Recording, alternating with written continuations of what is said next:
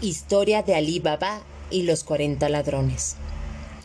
Otra de las muchas noches que Cherezada contó historias al rey Chariar, de sus labios brotó esta. Oh afortunado rey, es necesario que sepas que en tiempos muy remotos en una ciudad de Persia vivieron dos hermanos con un su anciano padre. Uno se llamaba Casim y era el mayor y el otro se llamaba Ali Baba y era el menor. Cuando el padre hubo muerto, los dos hermanos repartieron por igual lo poco que les había dejado en patrimonio. No bien había transcurrido un corto tiempo y se encontraron sin nada que llevarse a la boca. Y viendo Casín que poco a poco se quedaba como un pellejo pegado a los huesos, pensó en hacer algo que le redituara beneficios. No tardó en encontrar la solución ideal a su problema y se casó con una joven adolescente que tenía buen dinero. De esta manera, Casín se encontró casado con una bella joven y como dote una tienda muy bien surtida en el mercado de la ciudad. El otro hermano, Ali Baba, que no era ambicioso, se convirtió en leñador. Su vida era todo trabajo y pobreza. Sin embargo, aprendió de la experiencia que recién había vivido él y su hermano y ahorró algún dinero, el cual utilizó para comprarse un burro, primero, y luego otro, y luego otro. Diariamente iba al bosque y cargaba sus tres animales con suficiente leña y troncos. Siendo propietario de tres asnos, Ali Baba se ganó el respeto y la confianza de los trabajadores de su gremio, hasta que uno le ofreció a su hija en matrimonio. Ali Baba aceptó y el contrato se celebró, aportando él los tres asnos como dote, puesto que ella era tan pobre que no contribuyó al matrimonio con nada. Tuvo con su esposa dos hijos hermosos, como lunas, y nunca se olvidaba de dar gracias al Creador, pues se conformaba con vivir modestamente con toda su familia.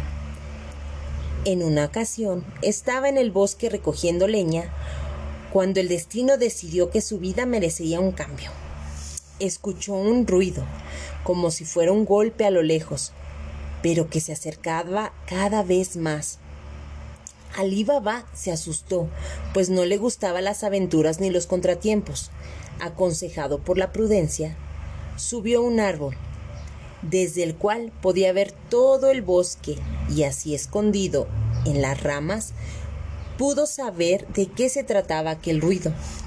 Vio una avanzada de hombres armados que se acercaban al lugar en donde se encontraba, al ver las expresiones de dureza en sus rostros y su barba negra que les, que les hacía parecer cuervos, no le cupo la menor duda de que aquellos eran bandidos o asaltantes de caminos. Una vez que hubieron llegado al montículo en el que se encontraba el árbol que ocultaba a Ali Baba, desmontaron y dieron alimento a sus animales, los ataron a los árboles y quitándoles su pesada carga se dirigieron hacia una gran roca que había bajado, que había bajo el montículo, y ahí se detuvieron. Eran cuarenta hombres. Alí Baba los contó, ni uno más, ni uno menos. El que parecía ser el jefe se adelantó y se paró frente a la roca diciendo en voz sonora Ábrete, sésamo. En ese momento la roca se abrió y por el boquete que quedó entraron todos los hombres con su jefe detrás. Luego escuchó que gritaban Ciérrate, Sésamo. Entonces la roca volvió a moverse, quedando en donde antes de abrirla había estado.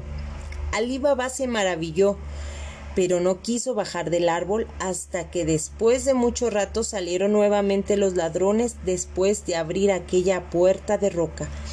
Cada uno subió a su caballo con las alforjas vacías, pero el jefe antes de retirarse volvió a gritar ciérrate sésamo. Y una vez que se cerró por completo, se marcharon por el camino por el que habían llegado.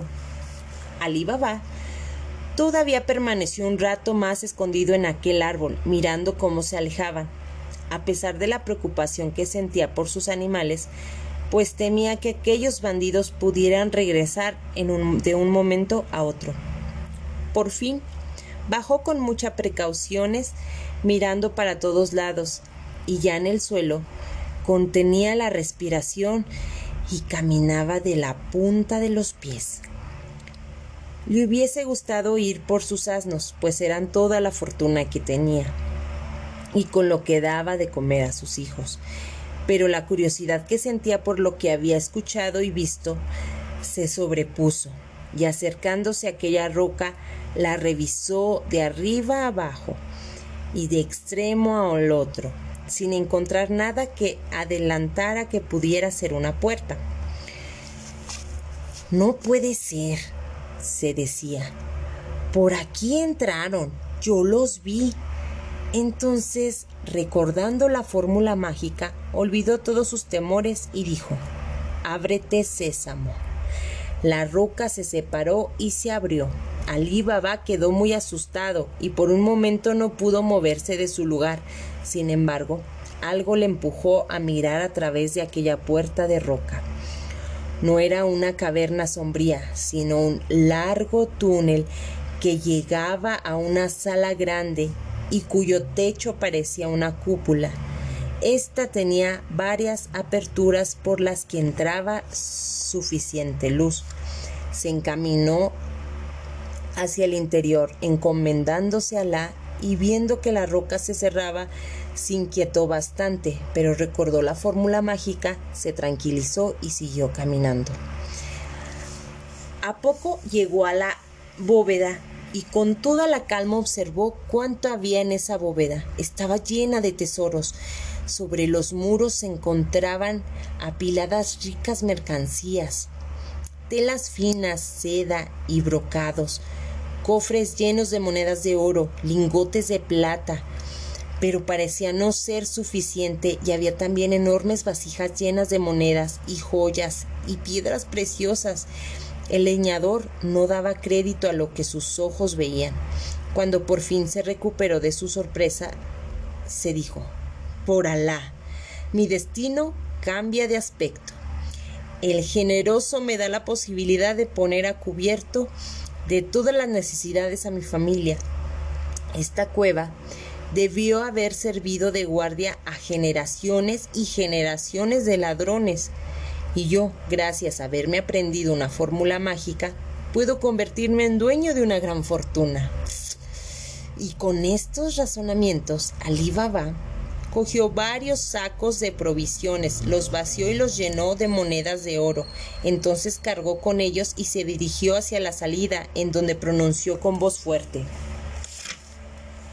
Ábrete, sésamo. La roca se apartó y Ali Baba fue a buscar a sus animales, los llevó hasta la entrada y los cargó con aquellos sacos llenos de oro. Pronunció la fórmula para cerrar y se marchó a su casa con mucha calma. Una vez que hubo llegado a su casa, se encontró con las puertas cerradas y deseando comprobar la eficacia de la fórmula dijo Ábrete sésamo. Y la puerta se abrió, entró a su casa y dijo ciérrate sésamo. Y la puerta se cerró. Entonces comprobó que podría que poseía un secreto incalculable. Cuando su esposa lo vio descargando los asnos, le extrañó que hubiese entrado, pues ella había cerrado la puerta, y enseguida le cuestionó ¿Cómo pudiste entrar si yo cerré la puerta? Él le, recombinó diciéndole No te preocupes por las puertas y ven a ayudarme a descargar estos animales, pues Alá nos ha hecho un obsequio generoso. Ella dejó de insistir y ayudó a su marido a llevar los costales al interior de la casa, pero dándose cuenta de que eran monedas sintió temor de que Alibaba se hubiese convertido en asaltante o bandido. Ya adentro se apresuró a abrir uno de ellos y al confirmar sus sospechas empezó a lanzar gritos de desesperación. Por Alá, estamos perdidos. A nuestra casa ha llegado el infortunio. Debes llevarte esos sacos de aquí. Ali Baba, molestándose, le mandó callar y logrando que ella dejara de gritar y llorar, le explicó cómo había obtenido aquel oro. Ella se calmó y la alegría empezó a desbordarla.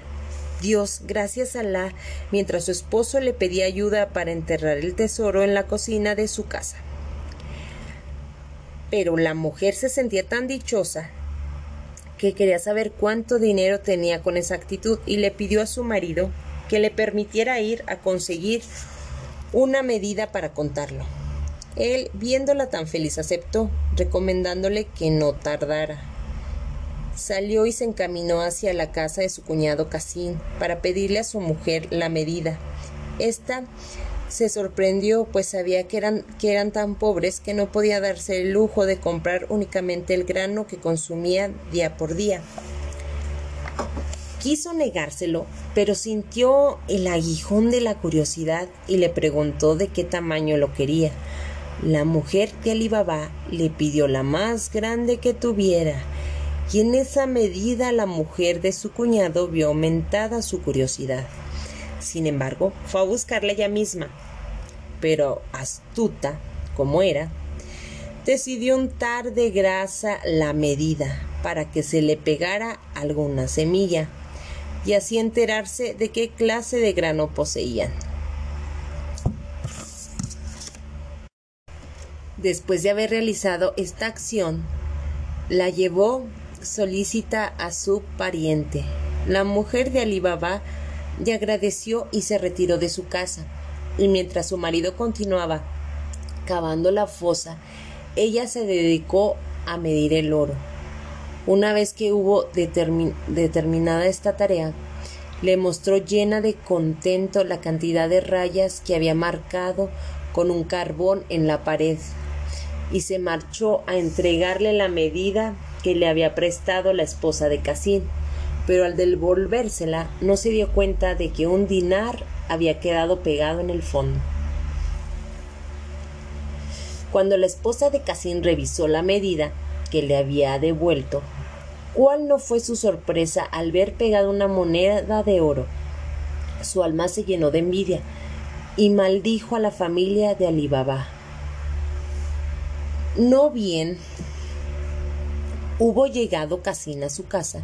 La mujer lo recibió con gritos y aspavientos, diciéndole lo que había descubierto y llenando de maldiciones a su hermano por hacerse pasar por pobre. Casín no se alegró de la buena fortuna de Alibaba, sino que se dejó llevar por la envidia y el justo en ese momento corrió a casa de su hermano para verificar lo que su mujer había contado entró en la vivienda de Alibaba, reclamándole sus falsas apariencias. Alibaba permanecía en silencio confundido por las palabras de su hermano, y entonces atinó a decirle No sé de qué me hablas. Habla con claridad para que yo pueda saber qué es lo que quieres que te diga. Esto le dijo porque conocía la avaricia que padecía su hermano. Entonces Casín le explicó cómo su mujer había engrasado la medida y le mostró el dinar que se había pegado al fondo. Al escuchar estas palabras supo que no tenía caso seguir ocultándole nada a su hermano y se dispuso a narrar lo acontecido, sin mencionar la fórmula mágica. Ali Baba concluyó ofreciéndole la mitad del oro que había sacado de aquella gruta, pero Casín no lo aceptó, sino por el contrario, le exigió saber cómo podía abrirse aquella puerta de roca, amenazándole con denunciarlo a la policía en caso de que lo engañara. Entonces, Ali Baba, tan bueno que era, le dijo la fórmula mágica. Su hermano salió de su casa sin darle las gracias. Estaba determinado a ir a buscar ese tesoro para él solo. Al día siguiente, en cuanto llegaron las primeras luces del alba, Cassim preparó una caravana de diez mulas cargadas con grandes baúles, los cuales pensaba llenar con el oro de la caverna. Siguió todas las instrucciones que Alibaba le diera hasta que por fin estuvo ante la roca. que cubría la entrada de la caverna. Ábrete, sésamo, dijo con fuerza, y la roca se partió en dos, dejándole la entrada libre. Casín entró y sus ojos iban de sorpresa en sorpresa. Al contemplar tal cantidad de tesoros, la avaricia se apoderó de él una vez más y quiso ser el dueño de todo cuanto había ahí. Pronto tuvo que conformarse con lo que pudiera cargar y prometió que a, la siguiente ocasión llevaría una caravana de camellos capaces de cargar todo lo que había en la caverna. Tan ensimismado estaba en estos pensamientos que cuando se paró frente a la roca para abrirla no pudo recordar la fórmula mágica. Entonces dije, ábrete arroz. Mas la puerta no se abrió. Repitió varias veces la fórmula sin que se moviera la roca. Confundido dijo entonces, ábrete trigo. Y aquella roca permaneció sin moverse. Luego dijo, ábrete, mijo, ábrete, cebada, ábrete, centano. Mas a ninguna de aquellas palabras respondió la puerta. En este punto el hermano de Alibaba sintió miedo de no recordar las palabras mágicas y desesperado comenzó a caminar por toda la gruta buscando otra salida, pero no había nada excepto las paredes. Cuando el sol ya marcaba el mediodía, los cuarenta ladrones llegaban a su cueva. Vieron las mulas amarradas en los árboles, descendieron de los caballos y buscaron al dueño de aquellos animales. Sin encontrar a nadie, en los alrededores resolvieron entrar a la caverna. Levantaron sus sables y el jefe pronunció las palabras mágicas. La roca se abrió y Casín se lanzó hacia afuera con tan mala suerte que chocó contra el jefe de los cuarenta ladrones.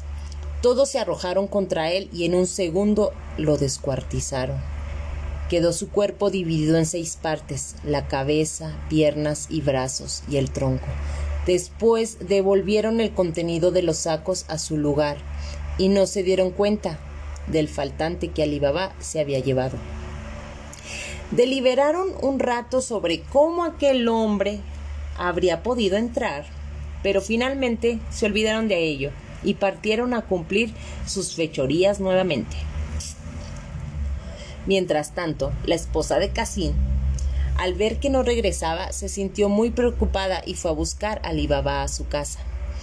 Le hizo partícipe de su preocupación y él la tranquilizó diciéndole que a la mañana siguiente iría a buscarlo. Así fue. A la mañana siguiente, muy temprano, Ali salió rumbo a la caverna y cuando estuvo frente a ella su preocupación aumentó al no ver a los animales y más aún cuando observó que en el suelo había sangre. De inmediato pronunció las palabras mágicas para abrir aquella roca y su espanto no tuvo límite al encontrar a su hermano cortado en seis partes.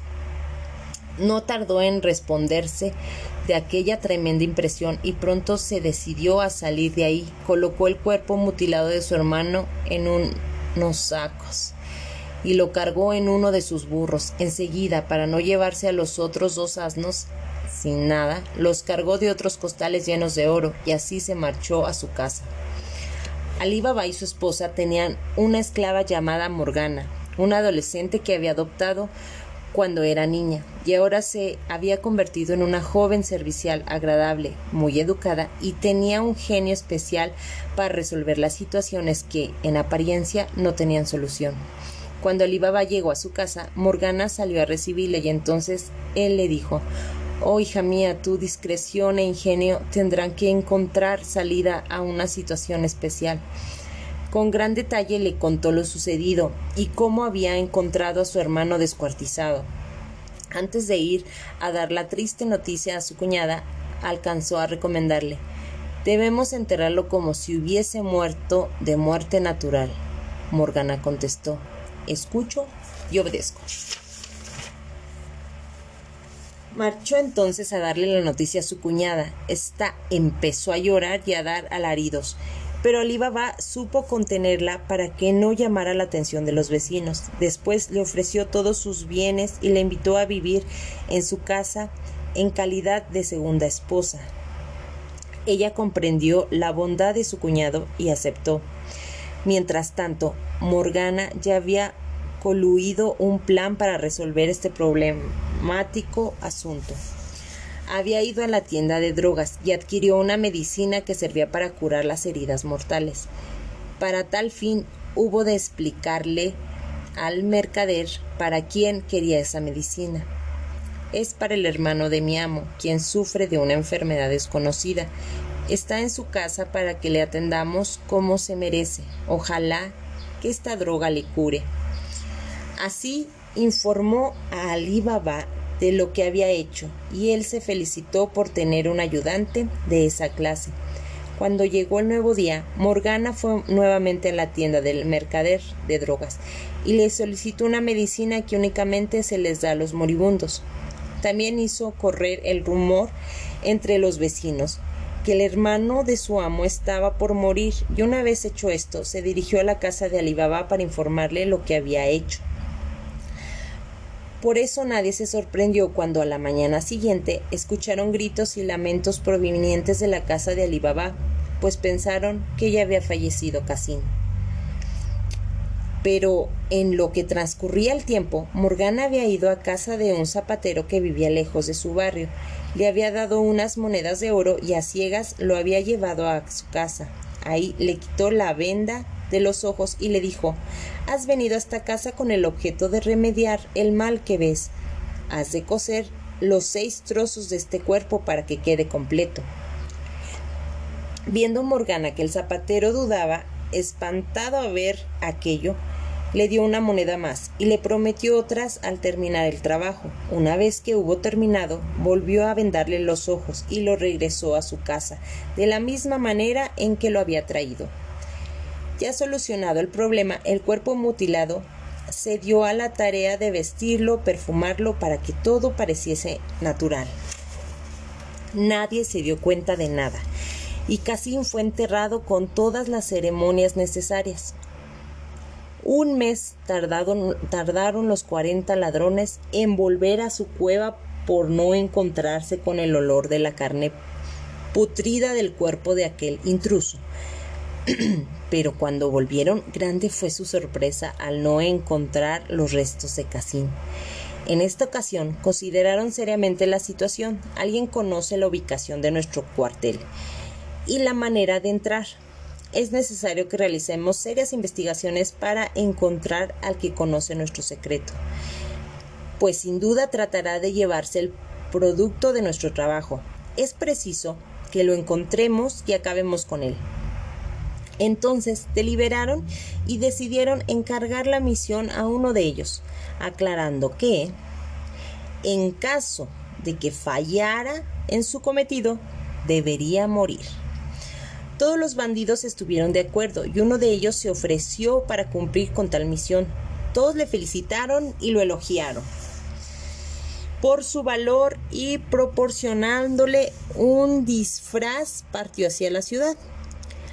Llegó muy entrada la noche a la ciudad y vio que todas las tiendas y viviendas estaban cerradas. Únicamente las puertas de la tienda del zapatero estaban abiertas. El ladrón se acercó a él le saludó con respeto, elogiándole que todavía tuviera buena vista y manos tan prestas y experimentadas para realizar aquella labor. El anciano le contestó Oh extranjero, son tan buenas mis manos y mi vista que todavía puedo ensartar una aguja sin que me tiemblen las manos y coser los pedazos de un hombre descuartizado en un sótano sin luz.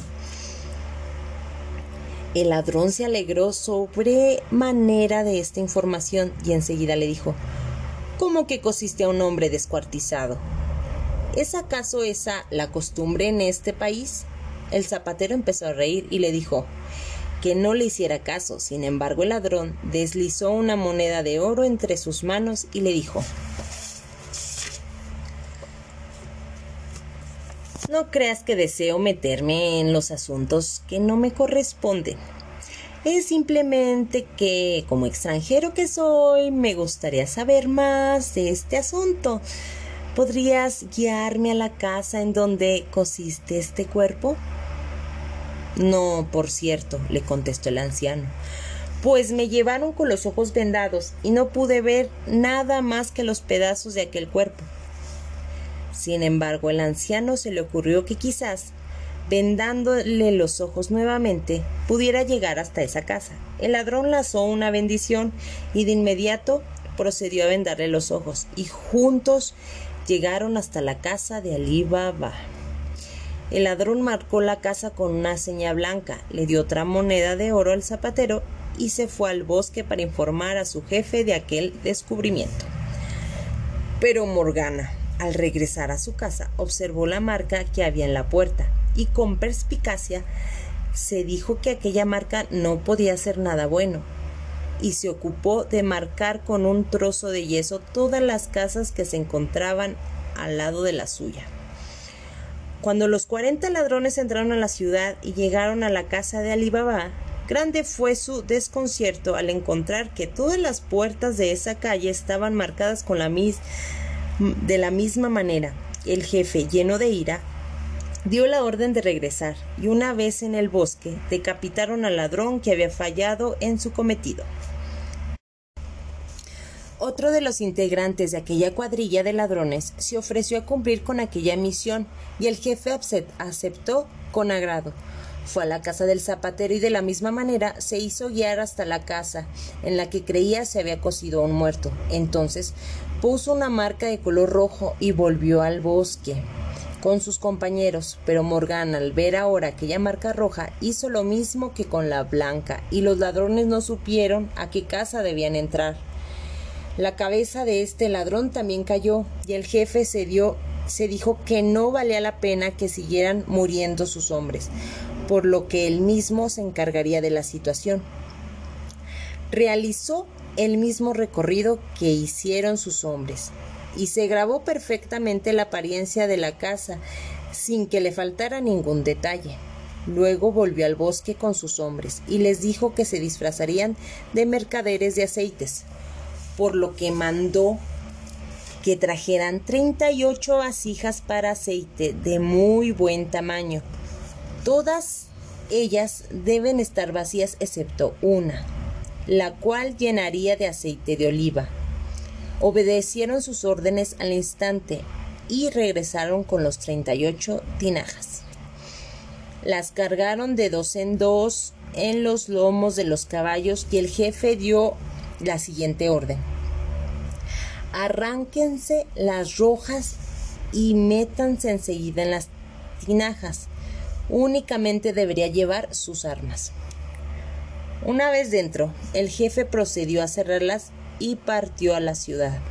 Al llegar frente a la casa de Alibaba, tocaba la suerte de que éste se encontraba sentado a la puerta tomando el fresco, por lo que se dirigió a él. Oh señor, soy mercader de aceites y no sé dónde pasar la noche. ¿Podrías brindarme hospitalidad por una noche? Ali Baba conmovido y sin reconocer al jefe de los ladrones, le dio la bienvenida y le condujo hasta su el patio de su casa, donde hizo descargar las vasijas y dio bebida y alimento a los caballos. Después hizo entrar a su casa al jefe de los ladrones, a quien le ofreció comida y bebida siempre dando las gracias a Alá por su misericordia.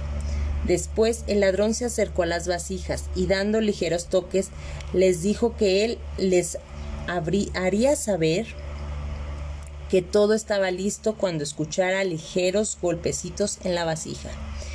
Entonces deberían salir y unirse con él. Momentos más tarde, la propia Morgana llevaba al jefe de aquellos bandidos a la habitación que debía ocupar y ahí le dejó descansando. Mientras se retiraba a la cocina a continuar con sus labores de limpieza, pronto la lámpara se apagó por falta de aceite y Morgana se lamentó por no tener más con el cual rellenar las lámparas. Y así se le comentó al nuevo esclavo que Ali Baba tenía a su servicio. Este se rió y dijo al joven en el patio hay 38 vasijas llenas de aceite, Morgana, captando lo que le decía Abdala, se dirigió al patio, destapó una vasija y sumergiendo su recipiente chocó con algo duro Escuchó otras palabras. Por Alá, que el jefe me ha lanzado una roca en lugar de un guajiro. Ya es la hora de salir. Pero ella, dándose cuenta rápidamente de la situación, le dijo con calma. No te apresures, tu amo está durmiendo, todavía no es la hora.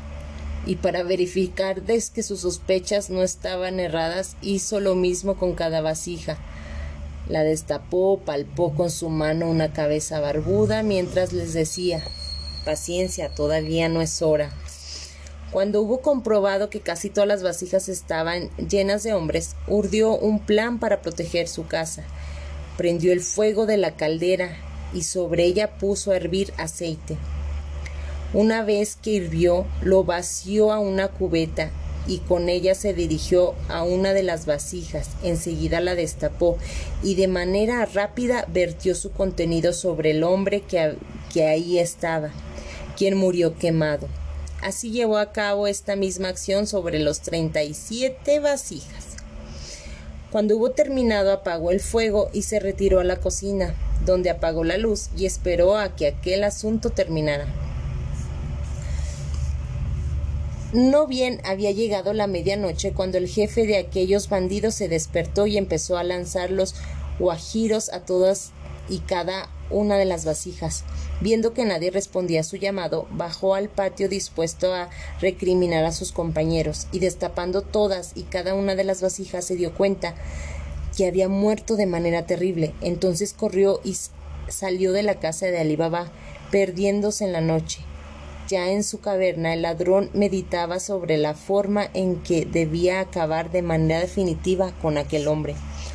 Mientras tanto, Morgana contaba a su amo lo sucedido durante la noche y lo conducía al jardín para que viese los cadáveres de los ladrones en las vasijas.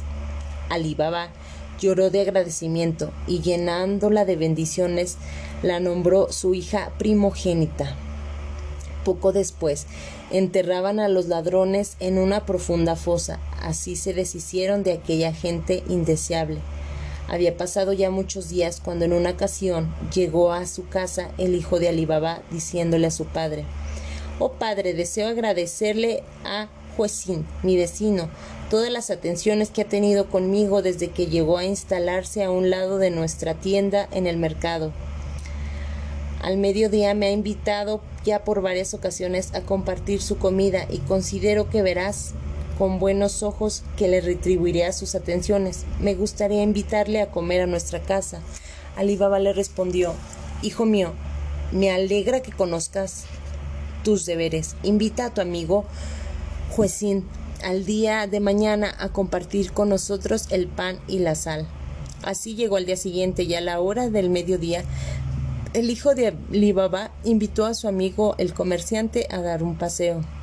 Caminando lentamente se dirigieron hacia el barrio en el que tenía su casa. Alibaba los aguardaba a la puerta. Sonriente y satisfecho por la oportunidad de poder retribuir el interés manifestado hacia su hijo, lo invitó a pasar diciéndole Te agradezco todas las atenciones que has tenido con mi hijo y te brindamos el pan y la sal de la hospitalidad. Juezín le contestó Oh mi señor, reconozco que tu hospitalidad es grande, pero me es difícil aceptarla, pues hace ya tiempo que juré nunca más probar la sal en ninguno platillo que estuviere aderezado con ella. Esto es fácil de remediar, contestó Ali Baba. En este momento ordenaré que los alimentos que nos han de servir no lleven ni un grano de sal. De esta manera el mercader Juezín se vio obligado a aceptar la invitación. Ya en la cocina Alibaba instruyó a Morgana que no utilizara la sal en ninguno de los platillos que habría de preparar.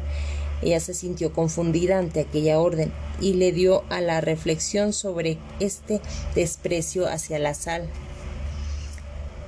no sin antes dar las instrucciones correspondientes a la cocinera para que no usara este condimento.